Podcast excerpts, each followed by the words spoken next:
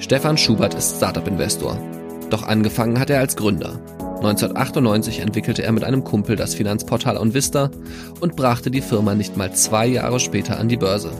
Der Zeitpunkt hätte nicht besser sein können, denn damals gab es am sogenannten neuen Markt einen riesigen Hype um Internetfirmen. 22 Euro war, glaube ich, unser IPO-Preis. Der erste Kurs war 80 und da war ein Unternehmen, das 2 Millionen Umsatz gemacht hat, ähm, war dann damals 500 Millionen Euro wert. Heute im Podcast der Business Angel mit dem unternehmerischen Anspruch, wie ein Kölner vom Gründer zum erfolgreichen Investor wurde. Gründerzeit, der Starter-Podcast der Rheinischen Post mit Florian Rinke. Und dem Gründer und Investor Stefan Schubert. Hallo und schön, dass ihr wieder mit dabei seid. In unserem Gründerzeit-Podcast erzählen wir euch jede Woche die Geschichte einer spannenden Person aus der Gründerszene in NRW. Und ja, wir würden uns freuen, wenn ihr über diese Episode auch twittert mit dem Hashtag Gründerzeitpod. Und dabei könnt ihr auch gerne at rponline und mich at florian-rinke taggen. Das findet ihr auch nochmal alles in den Show Notes. Und ja, wenn ihr uns einen weiteren großen Gefallen tun wollt, dann empfehlt den Podcast doch einfach weiter. Was macht man, wenn man mit Mitte 30 schon alles erreicht hat? Man kennt das ja zum Beispiel von Fußballern, die fangen oft in sehr jungen Jahren an, werden dann Profi, gewinnen Titel, werden sehr früh sehr reich und natürlich man, stellt man sich dann die Frage, wenn man dann mit Mitte 30, Ende 30 vielleicht die Karriere be beendet, wie will man das in seinem Leben eigentlich noch toppen? Zumal ja nicht jeder Spieler auch automatisch ein guter Trainer ist. Und diese Frage, die habe ich mir schon oft gestellt. Allerdings dann in einem anderen Zusammenhang. Denn man muss ja sagen, das gilt ja nicht nur für Fußballer. Auch in der Startup-Szene ist das ja oft nicht anders. Auch da werden ja viele Gründer, also ja, oft schon in jungen Jahren zu Millionären. Und ja, wie geht's dann weiter? Manche versuchen sich als Investor und man muss aber sagen, das klappt nicht immer so gut. Aber es gibt auch welche, die schaffen den Sprung. Stefan Schubert zum Beispiel. Doch bevor wir mit seiner Geschichte starten, hier noch eine kurze Botschaft von unserem Partner. Schon mal was von unserem Partner der NRW Bank gehört? Das ist die Förderbank für Nordrhein-Westfalen. Sie sorgt dafür, dass keine gute Gründeridee in NRW an der Finanzierung scheitert. Als Gründer sorgst du für Wachstum und für Arbeitsplätze. Und genau das unterstützt die NRW Bank. Mit wenig oder mit ganz viel Geld. So wie du es brauchst. Mehr erfährst du unter nrwbank.de. Die WHU ist die wohl bekannteste Gründerhochschule des Landes. Das ist eigentlich ziemlich irre, weil die Hochschule in einer Kleinstadt namens Fallen damit nicht einmal 10.000 Einwohnern liegt. Aber die Namen der Startups, die von WHU-Studenten gegründet wurden, die kennt halt heute fast jeder. Zalando, HelloFresh, Rocket Internet oder auch Home24. Das sind Firmen, die sind ja erst ungefähr zehn Jahre alt, aber die sind so rasant gewachsen, dass sie an der Börse heute schon hunderte Millionen oder gar Milliarden wert sind. Und die Gründer, die wurden Vorbilder für andere und haben an der WHU auch so einen richtigen Startup-Boom ausgelöst. Als Stefan Schubert jedoch sein Studium in Fallen da begonnen hat, da war das noch ganz anders. Ich habe ja ähm, von 1990 bis 94 an der WHU studiert. Damals war das eigentlich eine Schmiede für Unternehmensberater und Investmentbanker. Die Hochschule ist Mitte der 1980er Jahre gegründet worden. Die kommenden Führungskräfte der Wirtschaft sollten hier ausgebildet werden. Das gefiel Stefan Schubert. Ich habe meinen Eltern mit 16 schon erzählt, dass ich Unternehmer werde. Das war auch mit ein Grund, warum ich an die WHU gegangen bin. An der Hochschule lernte der Kölner Stefan Schubert dann Michael Schwedje kennen. Und ja, die beiden machten dem Ruf der Hochschule, vor allen Dingen Unternehmensberater und Investmentbanker zu produzieren, zunächst alle Ehre. Michael Schwedje ging nämlich tatsächlich ins Investmentbanking und Stefan Schubert zu McKinsey in die Beratung. Doch die beiden dachten eben auch die ganze Zeit über eine gemeinsame Gründung nach. Und ja, dann kam ihnen diese eine Idee. Ja, die Idee von Onvista war eigentlich geboren aus dem äh, Hobby meines Mitgründers Michael Schwed heraus, der sehr äh, viel mit Optionsscheiden gehandelt hat, schon während des Studiums und sich immer darüber beklagt hat, dass es unglaublich schwer ist, an gute Informationen zu kommen. Sie müssen sich das vorstellen, damals gab es eine Zeitschrift, die hieß das Optionsscheinmagazin und die druckten alle vier Wochen, kam das, glaube ich, ähm, auf 70 Seiten äh, die Kennzahlen und Kurse von, ich glaube, damals um die 9000 Optionsscheine. Also auf jeder Seite irgendwie 60 Scheine und dann konnten sie dann mit dem Lineal durchgehen samstags und sich die richtigen Scheine raussuchen. Und ähm, die Kurse waren dann irgendwo im Videotext auf der vierten Unterseite ZDF, Seite 641 oder sowas. Und er hat einfach gesagt, das ist total Murks. Also das ist ein Markt, der ist wahnsinnig volatil und ich kriege da die Infos alle vier Wochen und dann kann ich mir die Kurse rausschauen und die sehe ich alle halbe Stunde oder so, wenn die Videotextseite wieder da ist. Und dann hat er gesagt, Mensch, kann man da nicht was Besseres bauen? Kann man da nicht was Besseres bauen? Dieser Satz, der beschreibt aus meiner Sicht eigentlich ziemlich gut, was eine gute Idee ausmacht. Sie löst nämlich ein reales Problem. Im Fall von Stefan Schubert und Michael Schwedje kam hinzu, dass das Internet damals, also Ende der 1990er Jahre, gerade seinen Durchbruch erlebte. Und ja, so entstand eben die Idee eines Optionsscheinportals im Internet, über das man dann quasi in Echtzeit alle Informationen abrufen konnte. Also heute hört sich das natürlich wahnsinnig visionär an, dass wir vorausgesehen haben, wo wir heute im Internet stehen. Das war nicht so, aber es war schon eine gewisse Aufbruchzeit. Es gab ähm, ähm, schon Firmen, die damals äh, ziemlich Furore gemacht haben. Yahoo war sehr bekannt, ähm, eBay gab es schon. Ähm, dann diese ganze Thematik mit dem, mit dem Browser und so. Also das hat uns schon irgendwie interessiert und ich weiß noch, dass ich in meiner Diplomarbeit ähm, einer der ersten war, der seine Bücher an der Unibibliothek äh, in Köln über Internet ausgewählt hat oder reserviert hat. Und dann bin ich immer mit so Bananenkisten dahin und habe dann meine, meine Bücher da abgeholt. Da waren die immer völlig überrascht, dass man da nicht an diesen Karteikästen rumgemacht hatte. Und ähm, ich habe auch meine erste E-Mail schon ähm, im Studium geschrieben. Das hört sich alles völlig archaisch heute an, aber da ich immer eine Affinität zu IT hatte und als ähm, Teenager auch so auf dem Atari ST rumprogrammiert habe, hat mich das schon angesprochen. Also ich würde jetzt nicht sagen, dass wir äh, diese Vision hatten, da wird irgendwie was ganz Großes draus, aber ich fand es eine spannende neue Technologie und mir war relativ schnell klar, dass ich damit natürlich so, ein, so eine Zeitschrift ähm, und auch so einen Videotext viel, viel besser darstellen kann. Wie man damit Geld verdient, äh, da haben wir ja kräftig daneben gelegen mit unserer ursprünglichen Idee. Ähm, das hat sich dann einfach ergeben über die Zeit. 1998 gründeten die beiden das Finanzportal OnVista. Heute würde man so eine Firma wohl in Berlin Mitte aufbauen. Die beiden entschieden sich hingegen zunächst für ein Büro im Technologiepark in St. Augustin in der Nähe von Bonn. 1998 war die Internetverbindung in Deutschland tatsächlich noch ein Problem und die Fachhochschule in St. Augustin war angeschlossen an das deutsche Forschungsnetz. Das heißt, ähm, alle Hochschulen in diesem deutschen Forschungsnetz waren damals mit 10 Megabit untereinander verbunden. Das war richtig schnell und als wir unser Büro da aufgeschlagen haben, konnten wir uns da einstöpseln und hatten dadurch schnelles Internet. Das Netz war eigentlich aufgebaut worden, um Hochschulen und Forschungseinrichtungen miteinander zu verbinden. Aber es war halt eben auch ans Internet angeschlossen. Und dadurch bekam OnVista dann den Zugang zum World Wide Web und musste dann nur noch dafür sorgen, dass das eigene Angebot auch bekannt wurde. Wir haben tatsächlich ganz am Anfang äh, in der Zeitung oder in dieser Zeitschrift, äh, die wir als Vorbild genommen hatten, Werbung geschaltet. Das haben die uns genau dreimal erlaubt und dann waren die der Meinung, dass das keine so gute Idee ist.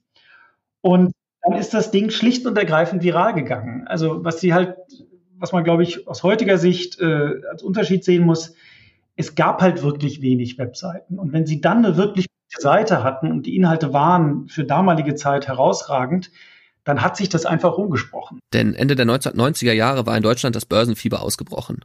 Ausgerechnet im Land der Lebensversicherungen und Bausparverträge kauften Privatanleger plötzlich Aktien, fingen an zu spekulieren und ja, wollten beim großen Internetboom an den Börsen dabei sein. Also die Jahre 99 bis 2000 war eine Zeit, wo Privatanleger ähnlich wie heute in Scharen ins Internet gegangen sind und getradet haben. Und da waren die einfach erste Adresse.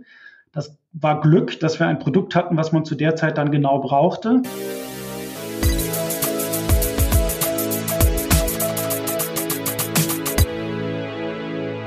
...1996 war die T-Aktie an die Börse gegangen und ja, einige ältere Anleger dürften sich schmerzhaft noch an ihre Erfahrung mit dieser Aktie erinnern. Aber worauf ich hinaus will, ist, die Deutsche Telekom war 1996 nur eines von 14 Unternehmen, das den Sprung aufs Börsenparkett wagte. Aber nur drei Jahre später, 1999, gab es bereits 175 Börsengänge. Ich sage das jetzt mal so ein bisschen salopp. Eigentlich jede Firma, die irgendwas im Internet machte, war plötzlich ein Kandidat für den Börsengang. Und das ist natürlich absurd.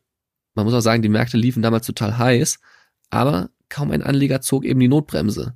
Denn ja, es stand ja auch noch ein weiterer Börsengang bevor, nämlich das Debüt der Siemens-Tochter Infineon.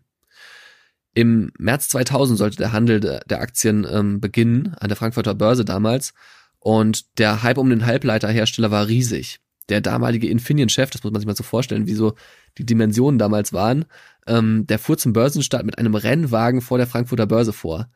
Und die Nachfrage nach diesen Aktien war so groß, dass per Losverfahren entschieden werden musste, welcher Privatanleger zum Börsenstart Aktien bekommt. Tja, Natürlich registrierten auch Michael Schwedje, der frühere Investmentbanker, und Stefan Schubert äh, und ihr dritter Partner Fritz Eutmann, dass sich da nur wenige Monate nach der Gründung von Onvista eine unglaubliche Chance entwickelte. Ich erinnere mich an ein Gespräch, das war so irgendwie im Spätsommer äh, 99, als äh, der Michael Schwedje zu mir kam und sagte, du, das, was da passiert, das ist historisch. Ähm, ich glaube, wir können an die Börse gehen. Und wenn wir das tun wollen, dann sollten wir es sofort tun. Man muss wissen, wir haben damals irgendwie glaube, 2,3 Millionen Euro Umsatz gemacht in unserem ersten Geschäft.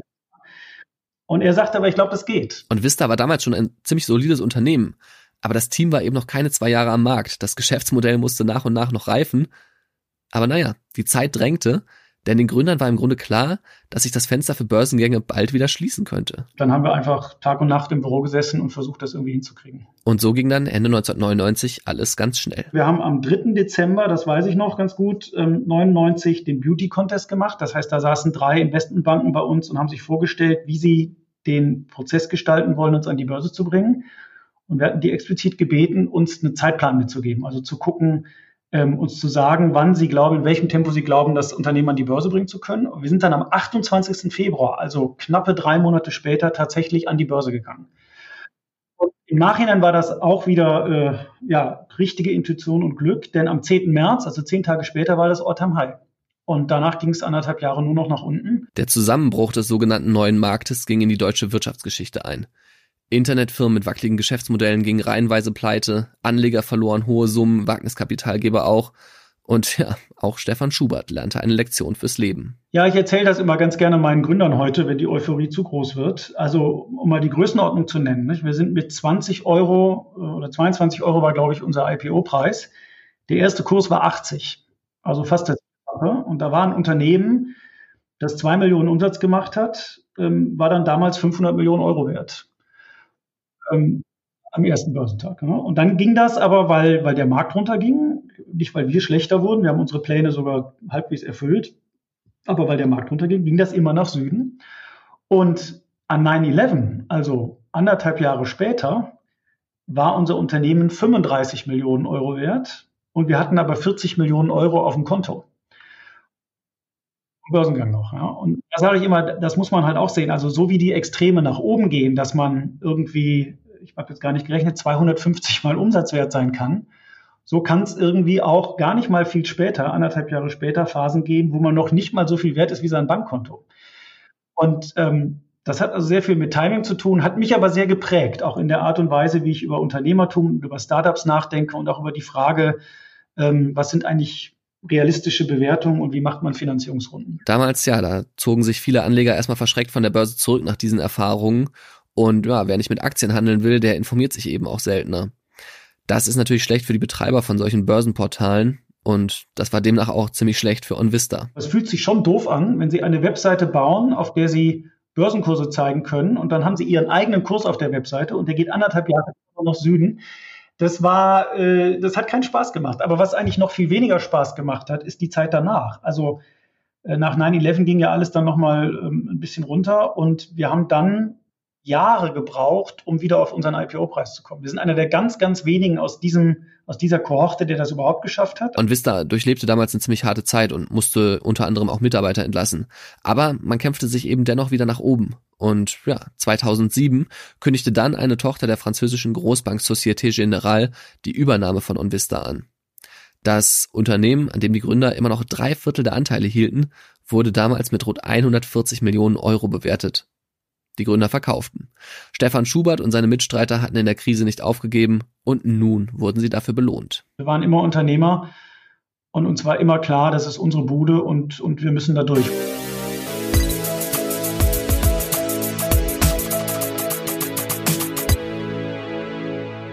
Der Verkauf von Onvista, der hat die Gründer zu Millionären gemacht. Und ja, damit hatten sie in jungen Jahren eigentlich schon mehr erreicht als andere am Ende ihres ganzen Lebens. Aber genau wie bei den Fußballern, von denen ich vorhin gesprochen habe, stellt man sich natürlich immer die Frage, wie macht man danach weiter? Stefan Schubert jedenfalls mietete sich ein Haus auf Mallorca, nahm sich ein paar Monate Auszeit mit seiner Familie und dann begann er einfach wieder zu arbeiten. Aus Stefan Schubert, dem Gründer, wurde Stefan Schubert der Investor.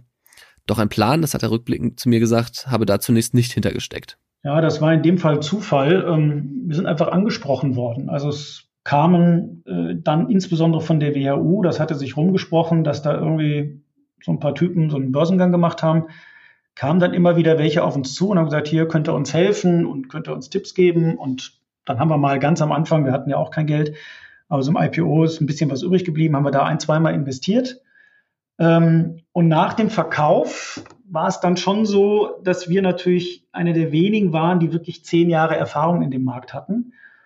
Und das hat die ersten Jahre eigentlich ausschließlich davon gelebt, dass ich den Hörer abgehoben habe, wenn jemand angerufen hat.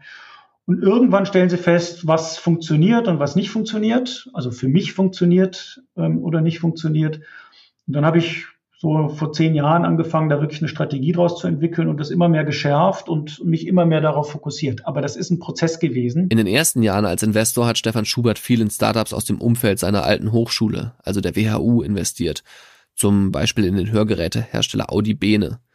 Inzwischen sucht er aber sehr viel breiter nach guten Ideen und so gehören zum Portfolio von seiner Firma STS Ventures heute unter anderem das Krankenkassen-Startup Otto Nova oder zum Beispiel auch das ähm, Umzugs-Startup Movinga. Ich mag Geschäftsmodelle, die ich auf dem Bierdeckel verstehe. Denn Stefan Schubert versteht sich nicht nur als reiner Geldgeber. Das war auch immer mein Anspruch zu sagen, ich bin eher ein Co-Unternehmer und Coach an der Seite als jetzt ein reiner Investor. Geschäftsmodelle dürfen aus Sicht von Stefan Schubert nicht zu komplex sein.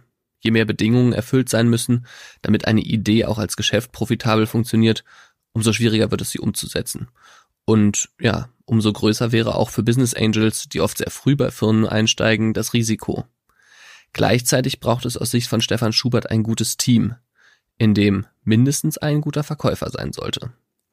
Doch gute Gründer zu erkennen, sagt Stefan Schubert, das sei in der Praxis gar nicht so einfach. Also ich glaube, es ist viel einfacher herauszufinden, ob jemand ein guter Buchhalter sein kann, als herauszufinden, ob jemand ein guter Gründer sein kann, der von null Mitarbeiter, ich baue ein Produkt, bis 1000 Mitarbeiter, ich manage 100 Millionen Euro Umsatz in sechs Ländern ob jemand dieses ganze Repertoire beherrscht, insbesondere wenn er gerade 28 Jahre alt geworden ist. Doch wie gewinnt man jemanden wie ihn als Investor? Als erstes müssen Sie mal einen Kontakt irgendwo zu uns kriegen. Das ist so die, die erste kleine Aufgabe, wie, wie schafft man es eigentlich, mit uns in Kontakt zu kommen? Also, erstes ist Kontakt, dann ein überzeugendes Pitch-Deck und in aller Regel würden Sie dann erstmal mit einem meiner Investmentmanager ein Gespräch führen müssen und den überzeugen müssen, dass Sie eine pfiffige Idee haben und dass Sie ein sehr guter Gründer sind. Und nach dieser Hürde ähm, würde ich mir das dann selber nochmal mit anschauen. Wir besprechen die Dealflows mehrfach pro Woche äh, und wir laden etwa, na, ich würde mal sagen, 20, 30 Teams pro Jahr ein und machen davon dann zwei oder drei Transaktionen. Also sie müssen durch diesen ganzen Trichter durchlaufen. Ich glaube, das ist aber bei fast allen VCs genauso. Stefan Schubert hat auch schon in Startups investiert, die von Einzelpersonen gegründet wurden. Doch generell glaubt er an die Stärken von Teams. Das gilt inzwischen nicht nur für Startups, sondern auch für die eigene Arbeit. Aus dem früheren Business Angel ist heute ein Investor mit eigenem Fonds geworden. Weil man heute als Investor mehr Risiko gehen muss? Ja, in gewisser Weise ist das so. Und ähm, deswegen habe ich so einen Angel Club zusammengetrommelt, wo ich gesagt habe, es macht eigentlich wenig Sinn, wenn in einem Cap Table zehn Angels sind, die jeder 100.000 Euro gegeben haben. Ähm, da werden sie relativ schnell unbedeutend als einzelner Spieler und sie haben auch keine wirkliche Stimme. Und die Idee war, das ein bisschen zu bündeln. Ne? Also zum einen ähm, es professionell zu betreiben, insofern als man wirklich Zeit reinsteckt und auch ein Team aufbauen kann. Das kann der einzelne Angel in der Regel nicht. Ähm, die sind ja fast alle Unternehmer und machen das nebenbei und dann kann man sich einen Associate da hinsetzen. Aber dass man es wirklich so macht, wie wir es jetzt machen, ist eigentlich für einen einzelnen Angel nicht machbar. Also wir tun uns zusammen, bündeln ein bisschen die Kosten, dann können wir den Markt professioneller beackern und zum anderen eben auch das, was Sie sagen, man hat dann auch ein bisschen mehr Firepower und die hilft schon, ne? wenn sie im Cap Table nicht ähm, die kleinste Nummer mit 0,1 Prozent sind, sondern wenn sie vielleicht zumindest für eine gewisse Phase ähm, ein signifikanter Investor sind, ähm, dann kann man schon viel besser mit den Unternehmern zusammenarbeiten. 2018 hat Stefan Schubert mit einer Art ja, Business Angel Club seinen ersten eigenen Fonds aufgelegt. Er hat sich damals mit anderen zusammengeschlossen, um mehr Feuerkraft zu haben als Investor. Denn der Markt, der hat sich dramatisch verändert in den vergangenen Jahren. Sag mal, Sie haben vor äh, fünf Jahren war eine übliche äh, Startup-Seed oder Pre-Seed-Bewertung vielleicht zwei Millionen Euro. Heute passiert das unter fünf Millionen gar nicht. Und Sie haben auch Pre-Seed-Startups, die raisen auf zehn oder zwanzig Millionen. Also wenn Sie davon ausgehen, dass so ein Trend irgendwann auch mal wieder endet, weiß ja nicht, wann das ist, in einem halben Jahr, einem Jahr, vielleicht in zwei Jahren, dann müssen Sie natürlich aufpassen, dass Sie jetzt nicht zu teuer einkaufen, weil wenn Sie so ein Unternehmen dann fünf, sechs, sieben Jahre halten, kann es durchaus sein, dass Sie einfach im falschen Moment gekauft haben. Stefan Schubert sieht vieles an den aktuellen Entwicklungen kritisch. Trotzdem habe ich mich im Gespräch gefragt, ob er sich in all den Jahren nie überlegt hat, nochmal die Seiten zu wechseln und ja, wieder selbst zum Gründer zu werden. Doch, es kitzelt schon ab und zu. Und man denkt sich immer mal wieder, Mensch, wenn ich das jetzt machen würde, das könnte eigentlich ganz gut passen. Aber man muss auch ehrlich zu sich selber sein. Der, die Energie, die da gebraucht wird, ähm, um, um sowas aufzubauen, die ist schon enorm. Und ähm, ich mache das jetzt seit 25 Jahren und ich kann, glaube ich, andere Dinge heute einfach besser als ähm, dieses, als das, was heute die 30-Jährigen können. Äh, die, die sind halt teilweise sehr verwurzelt in diesen neuen Technologien. Ich habe diese ganzen sozialen Medien halt nie so wirklich 100 Prozent verstanden. Das könnte ich nicht so richtig gut. Diese ganze Agilität im Management, ich glaube, wir haben das damals gut gemacht, aber das hat sich stark weiterentwickelt. Und ich weiß nicht, ob ich da heute noch der Richtige wäre, mich mit Anfang 50 vor so eine Mannschaft von 25-Jährigen zu stellen und, und die zu Leistungen zu trimmen.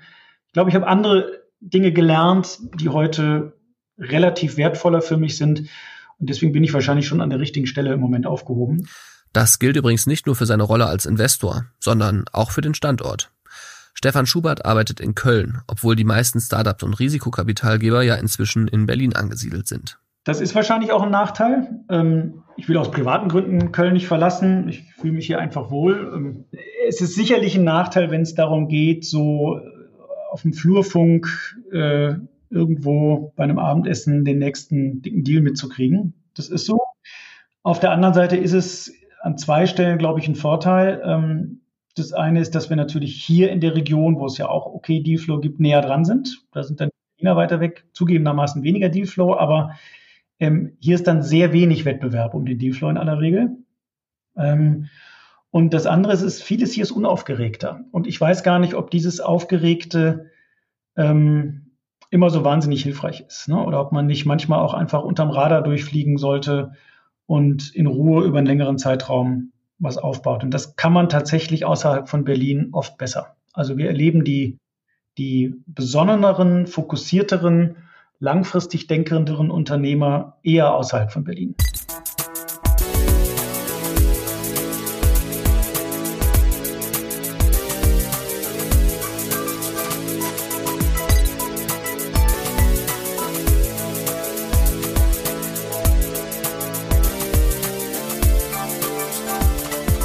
War mein Gespräch mit Stefan Schubert und das war es für diese Woche auch mit unserem Gründerzeit Podcast. Danke fürs Zuhören und ja, wer die wichtigsten News aus der NRW Startup Szene nicht verpassen will, der sollte unseren wöchentlichen Newsletter abonnieren. Den Link dazu packe ich euch nochmal in die Show Notes und nächste Woche hören wir uns dann hier wieder, dann mit der Geschichte von Thomas Griesel, der noch immer in Düsseldorf wohnt, den Kochboxenversender HelloFresh aber in Berlin aufgebaut hat. Und natürlich frage ich mich, warum. Mehr dazu nächste Woche. Macht's gut.